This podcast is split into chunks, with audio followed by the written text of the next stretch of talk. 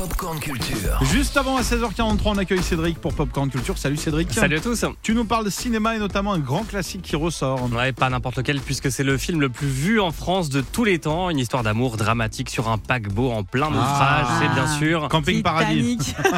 Voilà, exactement, Camping Paradis, hein, comme tu l'as dit. Wow. Non, c'est Euh, Titanic.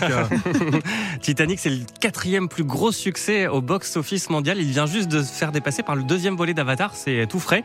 Autre film de James Cameron, dont la spécialité est toujours de se lancer dans des projets démesurés en repoussant chaque fois les limites de la technologie, que ce soit Abyss, Titanic, Avatar. Rappelez-vous ce plateau de tournage absolument gigantesque, une maquette à taille réelle du paquebot avait été construite pour l'occasion.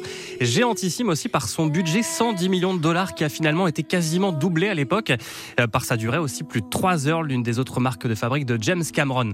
Alors on connaît tous euh, l'histoire de Titanic, on se demande, on en parlait tout à l'heure, Bien sûr. 25 ans plus tard, comment cela se fait que Jack n'ait pas pu euh, tenir avec Rose sur cette fichue Hmm. porte en bois à la fin du film D'ailleurs, si vous allez sur euh, internet, on vous verrez que des internautes ont essayé justement de, ils ont posté des De photos, ils se mettent euh, sur la Ouais. porte, etc.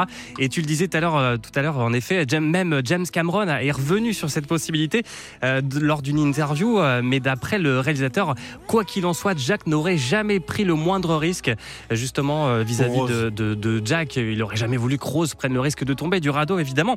Et puis dans la grande histoire, il y a aussi euh, plein de petites histoires. Est-ce que vous saviez, par exemple, qu'un membre de l'équipe avait essayé d'empoisonner James Cameron pendant le tournage Ah Mais non. Eh Incroyable, ouais, à la ça. cantine un soir d'août Mais 96, non.